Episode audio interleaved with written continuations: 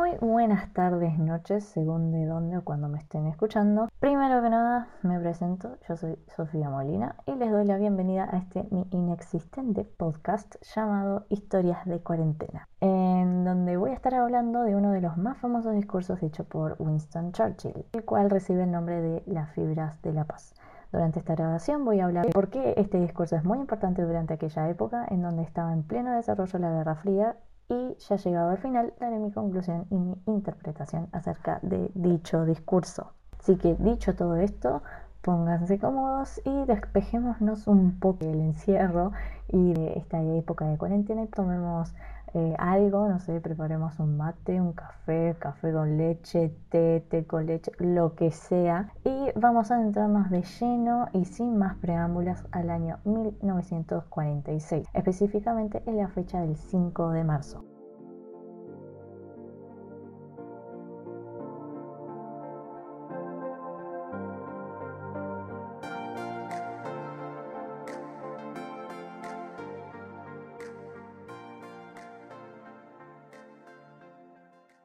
Bien, en dicho día se le otorga a Winston Churchill un doctorado en Westminster College, Fulton, en el estado de Missouri de los Estados Unidos, donde pronuncia unas palabras acerca de la situación en que se presentaba Europa y la rivalidad que había contra la Unión Soviética dentro de ese territorio. En cuanto a su naturaleza, se puede decir que es de carácter público y político, en cuanto a público porque fue transmitido por televisión y en radio y el tipo de fuente es primaria debido a que fue escrito por la misma persona que lo expuso dentro de la misma época. Sin embargo, como dije, es uno de los discursos más famosos de Winston Churchill dentro de su época, pero ¿por qué? Cuanto a su fama se le concede principalmente a la analogía que usó para describir la división política territorial europea, el renombrado telón de hierro, o en inglés sería The Iron Curtain, en donde uno de los lados telón o cortina de hierro estaba Europa Occidental y del otro Europa Oriental. En la primera estaba bajo el sistema capitalista, por ende estaba siendo apoyada principalmente por los Estados Unidos. Y por el otro lado estaba Europa Oriental, cuya potencia que la lideraba era la URSS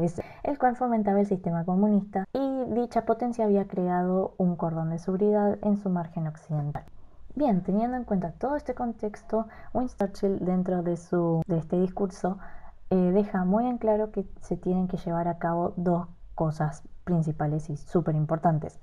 En primer lugar, para no generar una tercera e innecesaria guerra mundial, y lo segundo se enfocaba más en fomentar la democracia y la libertad para los ciudadanos y no permitir que se lleven a cabo las medidas totalitarias en que se estaba desarrollando dentro del territorio enemigo, cuyos ciudadanos estaban siendo controlados por medio de un sistema el cual negaba la libertad de expresión tanto individual como los medios masivos de comunicación, y donde también no podían elegir a su gobierno por medio de la democracia y además tampoco estaban con condiciones de vida dignas tras la invasión alemana durante la Segunda Guerra Mundial. Y todo esto además se le, le, sumaron los territorios que también habían quedado destrozados, por lo que la Unión Soviética se aprovechó de aquella vulnerabilidad que tenían para apoderarse violentamente de ellos, como en los casos de Rumania, Polonia y otros países. De esta manera inculcaría sus doctrinas y sus sistemas de manera más fácil porque no podían poner mucha resistencia debido a la falta de fuerzas y recursos de defensa. Además también adquirir estos territorios se firmó el Pacto de Varsovia. Y debido a los últimos factores ya nombrados, miles de personas emigraron de Oriente a Occidente por sus desastrosas y precarias condiciones de vida. Y esto se pudo observar específicamente mejor en Alemania, en donde llegaron miles de habitantes de parte de Oriente buscando nuevas oportunidades de vida y obviamente mejores. Ya que a comparación del lado occidental sí había una diferencia en cuanto a la calidad de vida y en recursos básicos. Sumando a todo esto, Grecia y Turquía estaban luchando con entes comunistas quienes querían tomar y controlar también dichos territorios y llevar a cabo el mismo plan que estaban haciendo en la parte oriental de Europa.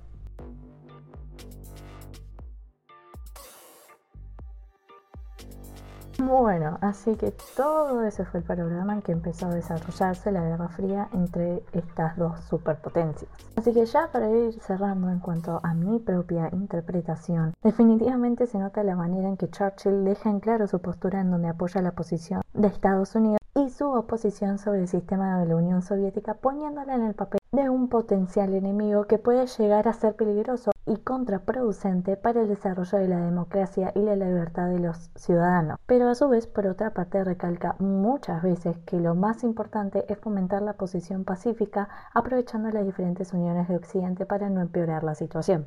Así que con todo esto dicho, ya me voy despidiendo. Muchas gracias por su atención, por su tiempo. Eh, espero que la cuarentena no se esté haciendo muy pesada y en todo caso, bueno, mucha suerte, que la fuerza los acompañe y hasta la próxima. Si es que hay próxima vez, obviamente.